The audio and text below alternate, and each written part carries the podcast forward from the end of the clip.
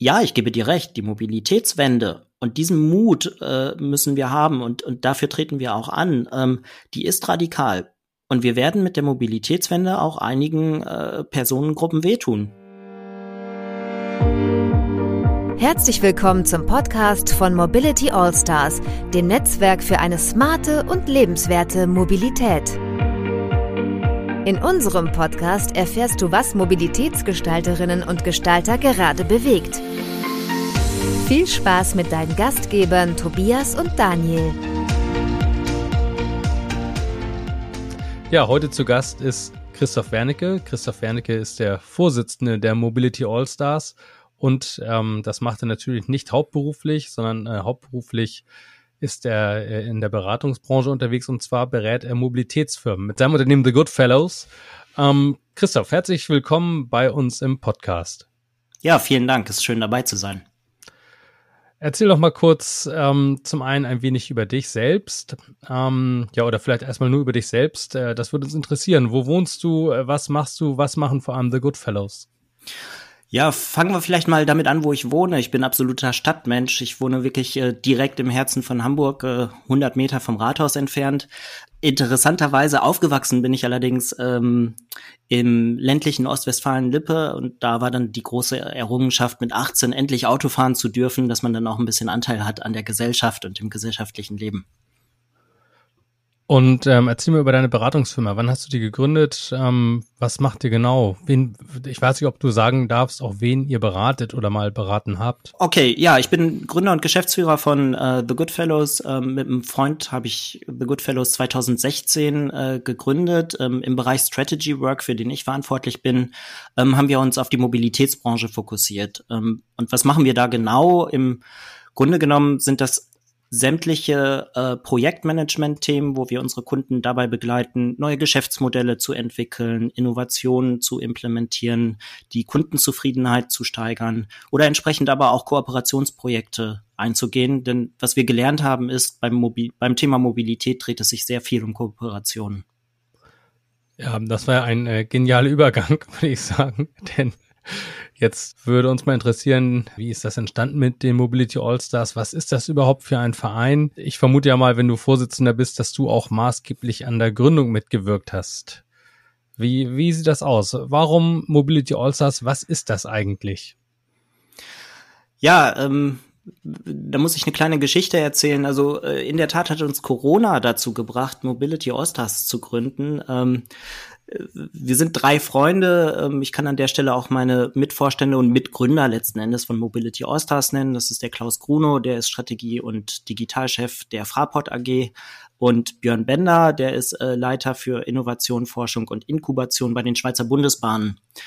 Und alle drei und jeder aus seiner eigenen individuellen Perspektive waren wir sehr enttäuscht, als dann tatsächlich die Mobilität ja maßgeblich durch Corona bedingt in der ersten Welle auch zum Erliegen kam. Und äh, wir haben unsere Frustration dann ein Stück weit dahingehend auch geteilt, dass wir gemerkt haben, na ja, die Mobilitätswende wird jetzt wahrscheinlich noch ein bisschen länger dauern. Und so kamen wir dann auch schon gleich auf das Thema. Ähm, bei den Mobility All-Stars geht es um die Mobilitätswende. Wir sind der Meinung, diese Mobilitätswende ist extrem wichtig, denn Mobilität und Lebensqualität, das hängt sehr, sehr eng miteinander zusammen. Das sind auf der einen Seite die Umweltaspekte, auf der anderen Seite bietet Mobilität einem auch ein riesiges Maß an Freiheit, an, an Möglichkeiten. Ähm, und dabei ist es erstmal grundsätzlich egal, welches Verkehrsmittel ich wähle. Das ist erstmal dieses riesige Universum Mobilität. Was wir aber auch gemerkt haben, ist, ähm, dass die Mobilitätswende, die wir alle dringend brauchen, nämlich ähm, die Entlastung der Infrastruktur, ähm, die Reduktion von CO2-Emissionen, ähm, auch das Nutzen von neuen technologischen Möglichkeiten für eine bessere Kundenzufriedenheit, ähm, dass diese Wende gerade in Deutschland, Österreich und der Schweiz viel zu lange dauert. Und wir sind drei, glaube ich, dass das eint uns miteinander äh, sehr ungeduldige Menschen. Ähm, und wir sehen schon seit längerer Zeit, dass in vielen anderen Ländern dieses Thema viel beherzter, viel schneller angegangen ja, wird. Ich wollte ich wollte gerade fragen, wer macht es denn nicht besser, wenn du sagst, das dauert zu langsam? Das klingt ja fast wie ein Vergleich mit einem anderen Land. Ja, es gibt leider sehr viele Länder, die man da nennen kann. Also in erster Linie fallen mir die skandinavischen Länder ein. Äh, aber es reicht auch, wenn, wenn wir einfach äh, in die Niederlande schauen, ähm, direkt um die Ecke. Ähm, die sind da deutlich weiter oder äh, nehmen wir vielleicht auch einzelne Städte wie Barcelona oder, oder Paris, da hat sich im Bereich Mobilität schon sehr, sehr viel getan, wo am Ende des Tages mutige Politikerinnen und Politiker die richtigen Weichen gestellt haben. Wie, wie sieht das aus? Wie stellt man da die richtigen Weichen im Bereich? Also, das ist jetzt ein weites Feld, in das wir eintauchen, aber äh, nenn mal ein paar Positivbeispiele oder was machen andere besser als wir? Ja, zunächst vielleicht noch mal ein ganz kleiner Exkurs an der Stelle, denn äh, was uns in Deutschland aus unserer Sicht wirklich hindert, und wir treten an, das zu ändern, ist, dass wir das Thema Mobilität schwarz und weiß diskutieren. Es gibt auf der einen Seite diejenigen, die aus Umweltgesichtspunkten gute Argumente bringen, aber da sehr verhaftet sind in der Diskussion und ähm, da eine sehr, sehr starke, teils auch einseitige Meinung vertreten. Und auf der anderen Seite gibt es, ich nenne sie jetzt mal äh, vereinfachend die Autolobbyisten, die dann wiederum ihre äh, individuelle Interessenslage vertreten. Und zwischen dieser Schwarz- und Weiß-Diskussion kommen wir einfach nicht voran. Und was ist die Konsequenz davon? Ähm, wir glauben, dass, dass viele Politikerinnen und Politiker in Deutschland, Österreich und der Schweiz am Ende des Tages unsicher sind. Sie sind unsicher, wie sollen sie die Zukunft gestalten. Sie wissen, das Thema Mobilität ist ein Thema, zu dem hat jeder eine Meinung. Aber welche Meinung ist es? Wer ist eigentlich die Klientel, für die äh, das Thema Mobilität gestaltet werden soll? Und in der Konsequenz äh, bleiben viele Themen unangefasst. Und was ist das Signal von, von was von euch ausgehen soll? Also habt ihr irgendwie ein fertiges Konzept in der Schublade, das ihr irgendwie kommunizieren wollt oder? Ja, das, das wäre natürlich schön, wenn wir ein fertiges Konzept hätten. Ähm, wir, wir treten an, um letzten Endes so eine Diskussion erstmal zu ermöglichen, dass man sagt, ähm, lasst uns in konstruktiven Austausch gehen. Ähm, wir sind der Meinung, dass wir alle an einem Tisch brauchen. Wir haben nicht umsonst ähm, unter unseren Mitgliedern äh, Vertreter äh, aus der Aviation-Industrie, aus öffentlichen ähm, äh, aus ÖPNV-Unternehmen, äh, äh, aus privatwirtschaftlichen Unternehmen und so weiter. Ähm, wir glauben, die Lösung liegt wirklich in der Komplexität, die die Mobilität nun mal heutzutage bietet. Und ähm, da muss man alle, an, alle Beteiligten an einen Tisch bringen und dann in einer sachlich ausgewogenen Debatte äh, sich den Lösungen annähern. Und ich glaube, ähm, diese Debatte wurde noch viel zu wenig geführt. Woran liegt das? Ähm, liegt das zum Beispiel an einer starken Automobilindustrie traditionell oder liegt das am Föderalismus oder wo, wo, wo hakt es denn da in Deutschland gerade?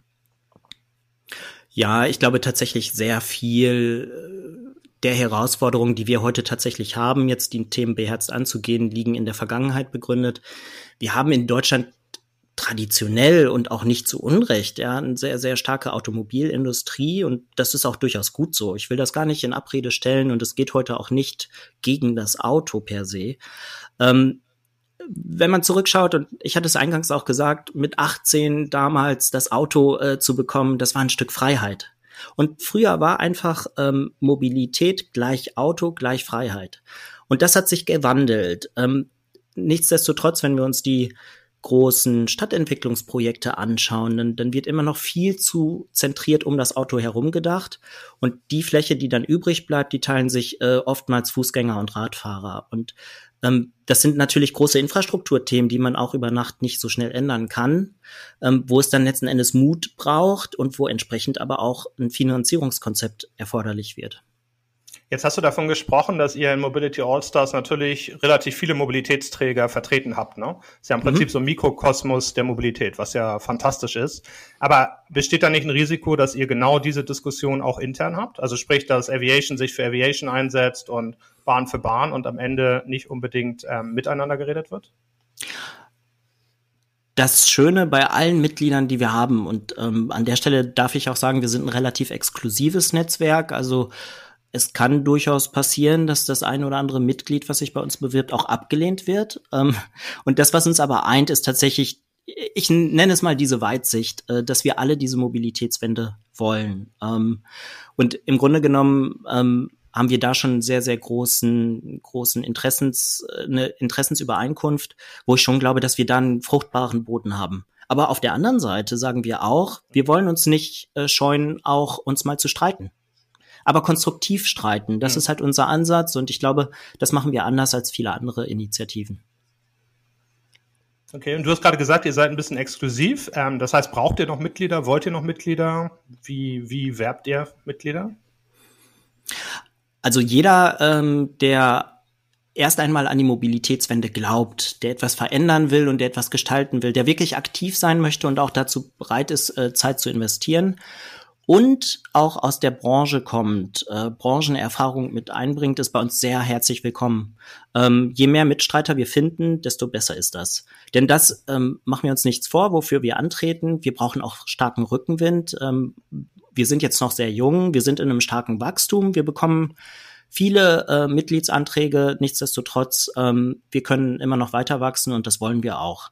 Ähm, und mit diesem Rückenwind glaube ich, dass wir dann tatsächlich auch ähm, guten Zugang ähm, zur Politik bekommen und auch zu großen äh, äh, Wirtschaftsunternehmen, die ja durchaus auch etwas verändern können. Das bedeutet also, die Sachen, die ihr diskutiert und was, was sozusagen bei diesen Auseinandersetzungen, bei den Diskussionen intern rauskommt, das wird dann quasi in Konzepte gegossen oder in, in Beschlüsse, mit denen ihr dann rausgeht oder wie kann man sich das vorstellen?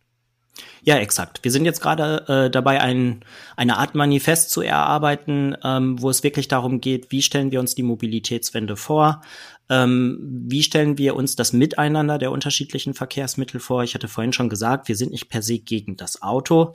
Natürlich kommt dann aber auch ein Aber, ja. Ähm, und äh, man muss sich einfach diese, diese Fragen stellen. Und ähm, in diesem Manifest werden wir auch darlegen, ähm, welche Themen wir dabei äh, berücksichtigen wollen, um entsprechend da auch ein solches Zukunftsbild dann zu zeichnen und zu gestalten. Das ist sicherlich ein langer Weg. Das ist nicht einfach. Ähm, wir werden uns dabei auch streiten, aber nichtsdestotrotz, ähm, damit wird dann auch sehr klar, wofür wir antreten. Dann lass uns doch inhaltlich noch mal ein bisschen diskutieren. Du hast gerade Paris als positives Beispiel angeführt. Ich habe ja zehn Jahre gerade gelebt. Erzähl mal, was mhm. du daran, was du daran gut fandst. Also Erst einmal finde ich es äh, sehr schön und ich glaube, das wird in Deutschland, Österreich und der Schweiz auch noch viel stärker kommen. In der Schweiz habe ich es teilweise auch schon äh, erlebt, ist, dass der äh, Wahlkampf in Paris um die Bürgermeisterin Hidalgo ähm, letztlich ja um äh, eine grüne Stadt ging. Also insofern war das Thema Mobilität ja wirklich Kernstück des Wahlkampfes in, in Paris. Ähm, was ich sehr schön finde, weil in Paris wurde klar, äh, wie eng Lebensqualität und Mobilität wirklich miteinander verbunden sind. Das haben die Pariserinnen und äh, die Pariser auch sehr, sehr gut verstanden und dementsprechend wurde sie ja dann auch äh, wiedergewählt und setzt jetzt sehr, sehr konsequent um, ähm, was sie im Wahlkampf versprochen hat. Das, das sind Radwege, das ist teilweise das Verbot äh, äh für den Autoverkehr ähm, und, und das Bereitstellen sozusagen dieser, dieser Flächen, die dadurch frei werden, dann auch für die Bürgerinnen und Bürger. Hast du nicht das Gefühl, dass das manchmal fast ein bisschen schnell geht? Also was ich sagen will, ist, dass eine zum Beispiel neue Radwege geschaffen werden, ohne dass die Leute Räder haben und ohne dass genügend ausreichende Alternativen geboten werden? Ja, das ist eine spannende Diskussion. Ja, wo, wo fängt man an? Wenn man sehr äh, konservativ an das Thema rangeht, dann, dann sagt man, na ja, äh, wenn wir eine neue Mobilität wollen, dann müssen wir von einer Verhaltensänderung reden und Verhaltensänderungen brauchen ihre Zeit. Mhm. Äh, das ist erstmal grundsätzlich richtig. Aber man kann Verhaltensänderungen trotzdem auch stimulieren und beschleunigen und da glaube ich ganz fest dran.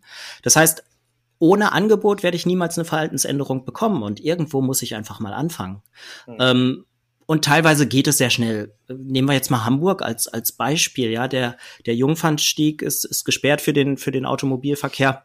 Aber die Ampeln wurden nicht umgeschaltet. Ja, jetzt stehen da die ganzen Fußgänger ewig an, an dieser roten Ampel äh, und kriegen dann ihre kurze Grünphase, während äh, dann aber die eigentlich äh, vorgesehenen Autos, die, die, die kommen ja gar nicht mehr, ja. Und ähm, mhm. das ist schon ein bisschen abstrus, da ging es vielleicht ein bisschen zu schnell, aber sowas passiert ja, und auch einige Pop-up-Radwege. Da merkt man dann auch, ähm, die, da sind die Linien vielleicht ein bisschen zu schnell gezogen worden. Ja, dann, dann kommt wieder eine Ausbuchtung in der Straße und dann weiß der Radfahrer nicht, darf er jetzt auf die Straße fahren, muss er auf dem Gehweg weiterfahren. Ich glaube, da sind aber Kinderkrankheiten, ähm, die Stadtplanerinnen und Stadtplaner werden das sicherlich auch noch im Laufe der Zeit optimieren. Das sind ja jetzt vor allem Konzepte im Bereich City-Mobilität. Ähm, guckt ihr euch auch überregionale Themen an, also so Fernverkehrslinien, internationale Verbindungen? Ja, ebenso auch wie den ländlichen Raum, um das auch nochmal ähm, hervorzuheben. Ja, ähm, Punkt, ja. Gerade die, die Anschlussmobilität im ländlichen Raum steht vor vielen Herausforderungen. Ähm, Konzepte wie Anrufsammeltaxis, On-Demand-Services ähm, etc. Äh, stehen da natürlich im, im Fokus und auch das wird mitdiskutiert. Ja, ähm, was die Fernverkehrslinien okay. angeht, auch da, ich meine, typisches Thema ist ja der Wettbewerb zwischen Bahn und äh, Flugverkehr. Ähm, auch da mhm. sagen wir nicht, äh, dass wir gegen den Flugverkehr sind. Ähm, aber letzten Endes wollen wir auch, dass es gute Alternativen gibt. Und darum geht es am Ende des Tages, den, den Bürgerinnen und Bürgern Alternativen zu bieten. Aber auch da gab es ja eine interessante Diskussion in Frankreich, ne? dass ähm, Macron relativ klar gesagt hat, alles, was ich glaube innerhalb von zweieinhalb Stunden, maximal drei Stunden mit der Bahn gefahren werden kann in Frankreich, darf nicht mehr geflogen werden. Das ist sehr dogmatisch, ne? Ja, genau. Dogmatische Herangehensweise, aber vielleicht ja. nicht verkehrt. Ja, es ist, es ist erstmal ein Argument, dem man sich erstmal sachlich, logisch nähern sollte, ja. Ähm, ja. Ich weiß aus, aus vielen Diskussionen, dass da in, in Deutschland insbesondere auch gleich die Emotionen schon wieder übergekocht sind. Ähm, er hat ja damit durchaus gute Punkte. Nun ist aber Frankreich ein bisschen anders organisiert. Die sind sehr zentralistisch äh, um Paris herum organisiert. Äh, die, die haben andere Streckennetze als beispielsweise jetzt in Deutschland oder der, der Schweiz. Ähm, den, den inländischen Flugverkehr zu verbieten, ist definitiv nicht unser Ansatz. Ähm, aber äh, auch hier ein Aber wieder, ähm, wenn wir uns mal anschauen, vor wenigen Jahren, da konnte man noch von Hamburg nach Berlin fliegen. Ja, und ähm, mal ganz offen mhm. gesprochen, das ist natürlich Nonsens. Also das sind Themen, äh, die werden wir nicht forcieren wollen. Aber wenn eine Managerin äh, einen dringenden Termin hat in München beispielsweise und von Hamburg nach München muss, dann ist manchmal einfach der Flieger die bessere Wahl, weil sie Termine einzuhalten hat. Und wir, wir gehen dann nicht daher und, und sagen, ja, aber liebe Managerin, ähm, dann musst du einen Tag eher anreisen. Das geht vielleicht auch gar nicht. Also auch hier wieder das Angebot ähm, schaffen, ähm, Alternativen zu bieten. Und bei so einem Thema, lasst uns lieber darüber diskutieren, wie wir vielleicht die äh, äh, Fahrtstrecke mit der Bahn, wie wir die beschleunigen, ähm, dass vielleicht aus über sechs Stunden dann irgendwann mal wenigstens mal vier Stunden werden. Was ich äh, noch aus Österreich kenne, aus meiner Zeit in Österreich, da gab es, ich glaube, bis vor kurzem jetzt nicht mehr die Flugstrecke Wien-Linz, was ja auch jetzt nicht gerade eine typische Flugstrecke ist, weil viel zu kurz. Ähm, also auch in anderen Ländern gibt oder, oder gab es solche, solche merkwürdigen Dinger. Und ähm, allgemein sind die Mobility Allstars ja, glaube ich, sowieso auch in Österreich und der Schweiz aktiv, oder? Absolut, genau. Und wo du gerade das, das Thema Linz-Wien ansprichst, also es ist halt zu hinterfragen, kann man nur mit dem Flugzeug von Linz nach Wien kommen oder können wir Anschlussmobilität möglicherweise auch anders denken? Ähm, hm.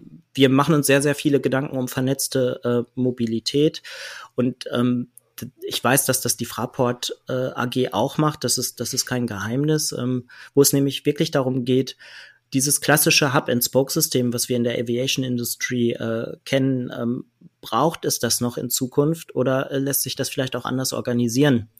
Ähm, nun hat das natürlich auch Konsequenzen für viele Flughäfen und auch da wird es sicherlich viel Streit geben, denn die Flughäfen, die dann verkehrstechnisch gut erreichbar sind, das ist Frankfurt an der Stelle jetzt, äh, die werden profitieren, wohingegen andere äh, Flughäfen da durchaus äh, ihre äh, Herausforderungen sehen werden.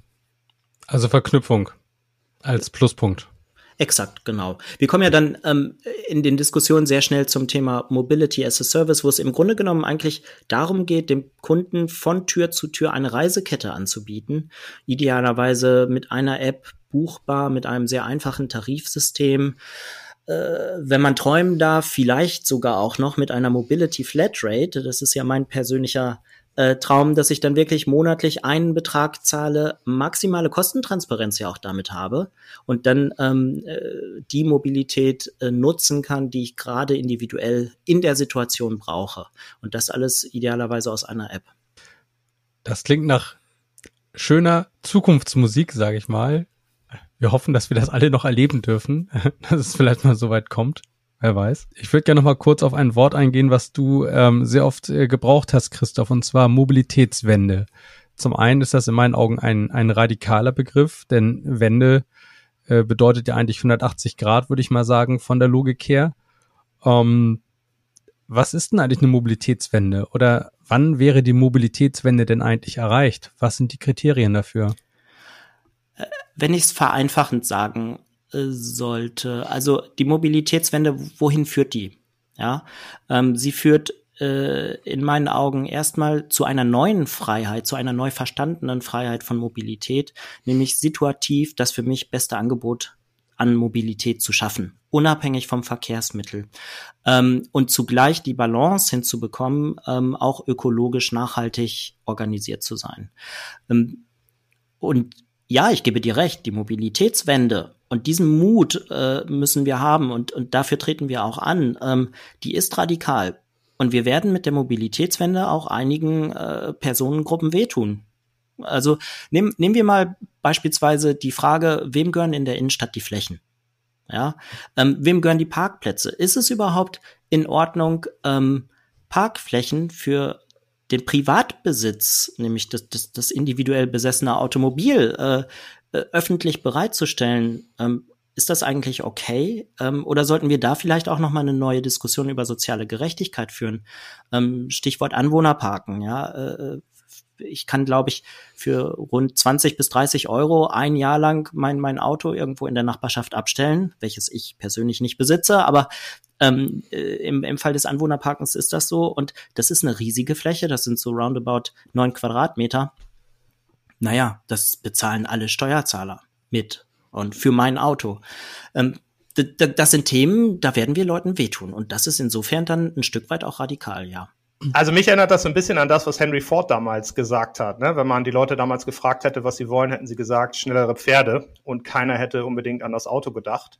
Also Christoph, ist das, was du sagst, ein bisschen ähnlich? Also sagst du, wir brauchen völlig neue Mobilitätskonzepte, vielleicht auch Dinge, an die wir heute noch gar nicht denken? Oder glaubst du, dass mit dem, was heute da ist und einer vernünftigen Kombination, Verknüpfung, das möglich ist, so eine, so eine Verkehrswende oder Mobilitätswende, wie du es nennst, äh, komplett einzuläuten? Ja, ist eine spannende Frage. Also wir, wir sind jetzt auch ganz schnell wieder bei dem Thema Verhaltensänderung ne? und, und der Frage, wie aufgeschlossen sind wir Neuem gegenüber. Nehmen wir die E-Scooter zum Beispiel. Die waren äh, über Nacht äh, in den deutschen Städten, nachdem wir uns in, äh, in Deutschland insbesondere sehr lange, sehr schwer damit getan haben, überhaupt äh, die gesetzlichen Grundlagen zu schaffen. Ähm, und dann gab es ja sehr, sehr viel Kritik und, und dann standen diese Dinge auf einmal im Weg und ähm, auf der anderen Seite stehen Fahrräder auch auf dem Weg und äh, Autos auch, aber an die hat man sich eben gew gewöhnt. Und ähm, natürlich denkt jeder erstmal von seinem Status quo aus und versucht von da aus irgendwie die Zukunft zu sehen. Ähm, ich glaube trotzdem, wir, wir müssen offen bleiben. Ähm, die, die Technologie, es gibt äh, wichtige Themen, die, die sich immer weiterentwickeln. Nehmen wir künstliche Intelligenz, wo ich, wo ich Fahrten super effizient bündeln kann äh, und, und mehrere Personen dann auch an verschiedene Orte bringen kann. Ähm, Internet of Things beispielsweise, wo ich im Bereich Park Parken äh, beispielsweise die, die Parkplatznutzung viel, viel effizienter gestalten kann. Äh, oder die größeren Themen autonomes Fahren bis hin zu äh, Lufttaxis. Das sind Themen, die werden kommen. Ähm, die Frage ist, wann sie kommen werden, aber sie werden kommen und daraus ergeben sich wieder neue Möglichkeiten. Also ich glaube, niemand wird wirklich die Mobilität in den nächsten 40 Jahren genau voraussagen können. Aber darum geht es auch ja. gar nicht. Was, was wir wirklich wollen, ist Mut. Ja, Mut, Entscheidungen zu treffen, Mut dabei zu sein. Und da machen wir der Politik, um das auch ganz klar mal zu sagen, äh, durchaus auch einen Vorwurf. Wir bemerken heute nur Insellösungen. Da wird hier mal was ausprobiert und da mal was ausprobiert. Es gibt wenige Städte in Deutschland, die wirklich ein Zukunftsbild Mobilität haben. Dabei, und um das auch nochmal zu betonen, lassen sich mit Mobilität Wahlen gewinnen. Wir haben es in Paris gesehen. Trotzdem wird es nicht genutzt. Und wenn wir uns die äh, Unternehmen mal anschauen, die dann kurzatmig nach drei, vier, vielleicht sogar fünf Jahren äh, dann ähm, eine positive Rendite erwarten. Ähm, so einfach ist das nicht. Ähm, äh, Tesla würde auch so nie an so ein, so ein Thema herangehen. Äh, die, die sehen die Herausforderung und denken dann die Ladesäuleninfrastruktur gleich mit. Ähm, das ist bei uns äh, in der Dachregion anders geführt worden, die Diskussion zu, zu diesem Thema. Und ich glaube, dieser Mut, ähm, der setzt da an, tatsächlich auch die Dinge, die in den vielen tollen Innovation Labs, die sich die Companies leisten. Das sind ja alle, die mit, mit Mobilität zu tun haben, inzwischen dabei. Aber diese tollen Ideen dann auch mal beherzt anzugehen, ja, und nicht gleich nach einem Business Case zu fragen. Da sprichst du wirklich ein großes und wichtiges Thema an, finde ich, nämlich ähm, das, woran Leute gewöhnt sind, was wir als normal empfinden und was nicht. Und ich glaube, da ist noch ganz, ganz viel Arbeit zu erledigen, die alten Denkweisen wirklich aufzubrechen. Denn ich glaube, es geht nicht anders als als wirklich aufzubrechen. Ich werde hier mal in den Shownotes etwas verlinken. Das ist ein Artikel, den finde ich persönlich super. Das ist der Testbericht äh, für ein Auto, mit Verbrennungsmotor. Das ist sozusagen ein, ein fiktives Stück. Das ist gedacht aus einer Gesellschaft, in der es nur Elektromobilität gibt. Und jetzt äh, will da jemand, ein Marktteilnehmer will ein Auto mit Verbrennungsmotor einführen, eine Innovation. Und ähm, das zeigt so, wie, wie wir vielleicht auf Innovation schauen. Das ist wirklich sehr, sehr, sehr, sehr anschaulich und, und sehr witzig. Aber Christoph, nochmal, wie, wie schafft man das denn wirklich, altes Denken aufzubrechen? Muss man da Fantasie haben und und vielleicht Positivbeispiele finden oder wie, wie macht man das? Also äh, ich glaube, es gibt zwei Themen. Ähm, ich hatte vorhin schon gesagt, äh, wenn wir in unsere Nachbarländer gucken, vielfach, die sind schon weiter. Es gibt tolle Best-Practice-Beispiele. Mir fällt jetzt gerade mal Utrecht ein in den Niederlanden. Äh, dort ist die Stadt für den Autoverkehr gesperrt und zu bestimmten Zeiten können dann die Lieferverkehre dadurch. Das klappt wunderbar. Es ist eine traumhaft schöne Innenstadt. Ähm, wenn man sich das mal anschaut, dann, dann kann man ja jetzt schon Zukunft erleben. Sowas wollen wir auch für die Dachregion. Ähm, äh, das ist ein Thema. Und das andere Thema ist wirklich mit kleinen Schritten Dinge ausprobieren, aber dabei auch Geduld haben. Ähm, wir reden immer noch auch über eine Verhaltensänderung, die braucht einfach ein bisschen Zeit. Und wenn ähm, große Automobilkonzerne genauso wie wie Bahnunternehmen äh, in Deutschland, Österreich, der Schweiz dann ähm, nicht die Geduld aufbringen und vielleicht auch nicht den Mut äh, aufbringen, dann wird es halt schwer.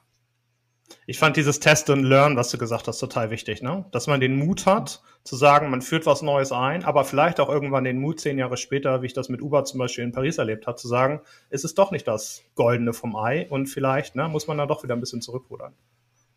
Genau.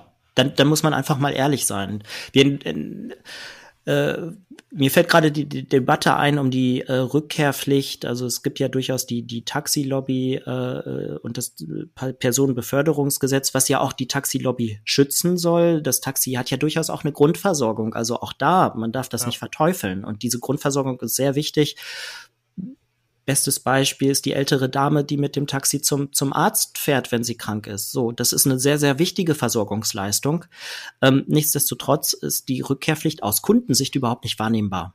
Ja, kann ich ein Taxi an der Straße abwinken? Das darf ich, aber einen anderen Chauffeurservice-Anbieter darf ich nicht an der Straße abwinken. Der muss erst zur Zentrale zurückfahren, um mich dann abzuholen. Das ist schwer nachvollziehbar und das sind dann durchaus auch Diskussionen, wo wir ran müssen. Das erinnert mich an eine Geschichte, die ich hatte mit ähm, dem, dem Vorstand ähm, von RATP, das ist der Verkehrsverband äh, für Paris. Und da ging es gerade um diese, um diese Frage, wie man die Bahnhöfe zugänglich macht für mobilitätseingeschränkte Menschen. Und der hatte ein relativ klares Statement. Der hat gesagt, wenn ich das machen würde, das ist so teuer, da könnte ich 500 Jahre jedem Taxi zahlen. Und deshalb hat Paris irgendwann beschlossen, wir machen das da, wo wir sowieso irgendwie restaurieren und renovieren. Ne? Und ansonsten zahlen wir halt tatsächlich einen anderen Taxi. Ne? Das kommt so ein bisschen zu dem Thema. Und das ist für mich, ich fand das ein sehr klares Statement, weil, ne, ich meine, ihr kennt Paris, da kannst du eigentlich alles umbauen, das funktioniert einfach nicht. Und das ja. ist auch Mobilität, ne? Und das ist auch gelebte Mobilität, ähm, ja, die einen gewissen Wahrheitsgrad dann einfach auch ähm, hat, den man dann auf, auf den Tisch legen muss. Ja. Das zeigt ganz toll, wie sehr es auf den Mix nachher ankommt eigentlich, oder? Genau. Also dass man, genau. dass man, ähm, wie Christoph sagte, irgendwie wenig verteufeln sollte, denn ähm, es gibt Rollen und es gibt sehr, sehr wichtige Rollen. Und bei dem Taxi-Beispiel, Christoph, dachte ich eben auch dran, die alte Dame hat halt kein Auto, das ist doch genau das, was irgendwie gut ist. Dann muss sie halt mal ein Taxi nutzen. Ja, absolut. Ich darf mich an der Stelle vielleicht auch outen. Ich habe äh, eben ein bisschen selbstherrlich gesagt, ich besitze kein Auto, aber ich fahre durchaus auch viel Taxi. Also ja. mein CO2-Footprint ist sicherlich durchaus auch verbesserungswürdig, wenngleich ich ja auch auf mehr batteriebetriebene Taxen hoffe in Zukunft. Ähm, wenn du wenn du mal guckst, Mobility Allstars in ein zwei Jahren. Ne? Also es gibt ja reichlich Initiativen heute im Mobilitätsbereich. Was würdest du denn sagen, das war ein Erfolg? Wir wollen gehört werden. Ähm, wir können es sogar noch viel konkreter fassen. Tatsächlich, wir haben in Deutschland ja die Bundestagswahl im im Herbst ähm, und wir wollen durchaus auch bis dahin Politikerinnen und Politiker aller Parteien, ehrlicherweise. Wir, wir sind äh, nicht politisch. Ähm, auch dazu bringen, uns zuzuhören. Wir wollen mit guten Argumenten überzeugen und ähm, da auch eine Sensibilität schaffen, dass dieses Thema Mobilität, dass man das auch managen und moderieren kann ähm, und äh, dass man dadurch auch gute Veränderungen bewerkstelligen kann. Und wenn dann der ein oder andere Politiker das dann für seinen oder ihren äh, Wahlkampf nutzt, dann ist uns das auch recht. Und ähm, was machen die Mobility All-Stars anders als die Initiativen, die Daniel eben ja so am Rande erwähnt hat? Warum braucht es speziell nochmal diese Initiative? Macht ihr was anders als andere Mobilitätsinitiativen? Ja, das ist eine super spannende Frage. Das, das war die erste Frage, die wir uns damals gestellt haben. Äh, gibt es das nicht schon? Ähm, mhm. Wir kamen aber relativ schnell zu der Erkenntnis, nein. Und das ist ein ganz klares Nein. Oftmals sind die Initiativen lokaler Natur. Da geht es dann um die Organisation der Mobilität in irgendeinem Raum. Oder aber sie sind durchaus interessenbezogen. Also dann ähm, geht es einerseits, äh, da bin ich wieder beim Stichwort Automobillobby, um es jetzt mal zu vereinfachen, oder ich bin beim, beim Thema äh, Ökologie. Es gibt aber keine Initiative erstmal, die überregional ist, so wie wir es sind, für Deutschland, Österreich und die Schweiz, ähm, und andererseits aber auch äh, verkehrsmittelübergreifend ist. Und, und das ist das tatsächlich, was bislang gefehlt hat. Und ich, und ich glaube, dass wir auch im, im Vorstand äh, mit, mit unserer beruflichen Herkunft das auch schon sehr, sehr gut zeigen, dass wir nämlich eben verkehrsmittelübergreifend auch denken. Und nochmal eine Frage, die sich da anschließt. Ähm, dieses Cluster Deutschland, Österreich, Schweiz, das ist mir noch nicht ganz klar. Ist das daraus entstanden, dass es irgendwie jetzt natürlich, äh, wie soll man sagen, sprachlich niedrige Schwellen gibt zwischen diesen drei Ländern? Oder geht es darum, dass die Mobilitätswende in allen drei Ländern auf ähnliche Weise hakt? Ja, es gibt schon Unterschiede zwischen den Ländern, aber grundsätzlich kann man schon sagen, ähm, die Mobilitätswende könnte in allen drei Ländern besser und schneller gestaltet werden. Alle drei Länder zeichnen sich jetzt nicht aus durch irgendwelche Maßnahmen, wo man sagen würde, da schaut die Welt drauf. Ähm, das ist sicherlich etwas. Und das andere Thema ist tatsächlich auch unser persönliches Netzwerk, was wir mitgebracht haben, wo wir einfach sehr, sehr gute und belastbare Beziehungen hatten. Wir waren am Anfang ähm, bei der Vereinsgründung auf der Suche nach äh, Unterstützern, die wir sehr schnell gefunden haben. Und dann waren einfach diese drei Länder gleich schon per se äh, dabei. Das hat sich dann so ergeben. Ich habe noch äh, zwei kurze Fragen äh, zum Ende, Christoph. Das eine ist, ähm, plant ihr eigentlich auch richtige Veranstaltungen so? Weil das ist ja an sich so eine Sache, die Vereine gern und oft machen. Und ähm, ja, blöde Frage, wann, wann wird es sie geben? Klar, nach Corona nehme ich mal an. Ja, dahinter steckt ja so ein bisschen die Frage auch, was bieten wir unseren Mitgliederinnen und Mitgliedern? Mhm. Lass mich darauf vielleicht noch mal ein bisschen eingehen an der Stelle. Mhm. Also erst einmal uns ist es wichtig, dass wir wirklich miteinander äh, unter den Mitgliederinnen und Mitgliedern die Mobilitätswende wollen. Wir wollen etwas Gutes tun. Das ist etwas Gutes im Sinne von Lebensqualität. Damit steigt auch die Standortattraktivität und wir tun etwas Gutes für die Umwelt. Ähm, dieses Gefühl äh, bekommt man bei uns durch eine Mitgliedschaft. Ja? Ähm, das andere Thema, was sicherlich sehr, sehr wichtig ist, ist auch das Thema Networking. Ähm, ich habe gesagt, wir sind ein exklusives Netzwerk. Ähm, das ist aber auch schön, wenn man dann als Mitglied den Zugang zu diesem Netzwerk bekommt. Man erhält Inspiration auch von anderen Vertretern, vielleicht auch ganz anderer Verkehrsmittel. Man kann eigene Ideen pitchen, ähm, sich selber einbringen im Rahmen von ähm, virtuellen Workshops. Also wir werden auch digitale Fachformate dann ähm, initiieren jetzt äh, in, in Kürze, wo es dann themenspezifisch ähm, geht. Wir werden ähm, Momentan ist alles äh, digital aus, ausgelegt natürlich äh, aufgrund der Corona-Pandemie. Vielleicht zukünftig dann aber auch mal vor Ort äh, größere Mitgliederveranstaltungen machen, ähm, zweimal im Jahr, wo man sich dann auch noch mal ein bisschen informeller austauschen kann. Ähm, und last but not least wollen wir auch erstklassige Referentinnen und Referenten einladen. Und die andere Frage jetzt, Christoph, von mir ist, ich habe beim Lesen der Satzung äh, bemerkt, dass es einen Beirat gibt. Ähm, ich bin mir nicht sicher, ob ich schon mal in einem Verein Mitglied war, wo es einen Beirat gibt. Kannst du mir mal erklären, ähm, was die Funktion und Rolle ist dieses Beirats? Ja, der Beirat ist für uns tatsächlich sehr, sehr wichtig. Ähm, Im Grunde genommen hat der Beirat zwei Aufgaben, äh, um das vielleicht mal verkürzt darzustellen. Das einerseits ähm, ist natürlich die Expertise, die so ein Beirat mit einbringt. Ähm, aus unterschiedlichen Blickrichtungen. Wir haben aktuell zwei Beiratsmitglieder, den, den Professor Knie, der eine sehr wissenschaftliche Perspektive einbringt und uns da unterstützen kann, ähm, und den äh, Christoph Wolf als Global Head äh, of Mobility des World Economic Forum, der dann natürlich aus einem anderen Blickwinkel nochmal ähm, sehr wertvolle Gedanken und Impulse setzen kann. Und die zweite Aufgabe der Beiräte ist es natürlich auch, Kontakte herzustellen, wann immer wir sie mal benötigen, für Diskussionen, für Vorträge etc. Unsere Beiräte sind sehr hochkarätig, dementsprechend sehr beschäftigt. Die können sich halt aus zeitlichen Gründen nicht aktiv in die Vereinsarbeit einbringen, ähm, aber können uns dann punktuell immer wieder unterstützen. Ja, Christoph, dann ganz herzlichen Dank. Ne? Das war auch für uns das erste Interview in diesem Format. Also von daher vielen Dank. Ich glaube, es war ein guter Einblick in eure Arbeit. Ähm, ich glaube, dass ihr ein ganz, ganz wichtiges Thema damit besetzt. Wünsche euch, wünsche euch viel Erfolg, dass es klappt. Und dann, ne, wie du gesagt hast, Output in ein bis zwei Jahren muss da sein. Ne? Dann sprechen wir auf jeden Fall nochmal. Aber ähm, wir können ja auch nach der Bundestagswahl äh, schon mal schauen, wo ihr steht. Das war ja für dich so dein erster Meilenstein. Also viel Erfolg damit auf jeden Fall. Ja, vielen Dank, sehr gerne und schön, dass ich dabei sein durfte. Ja, danke Christoph. Tschüss. Danke dir. Ciao. Ciao.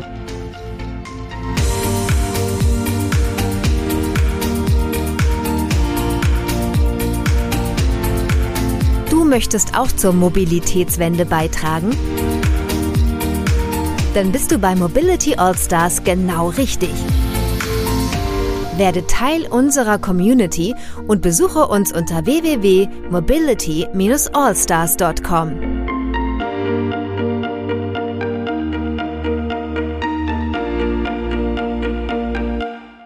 Dieser Podcast wurde produziert von wortlieferant.de.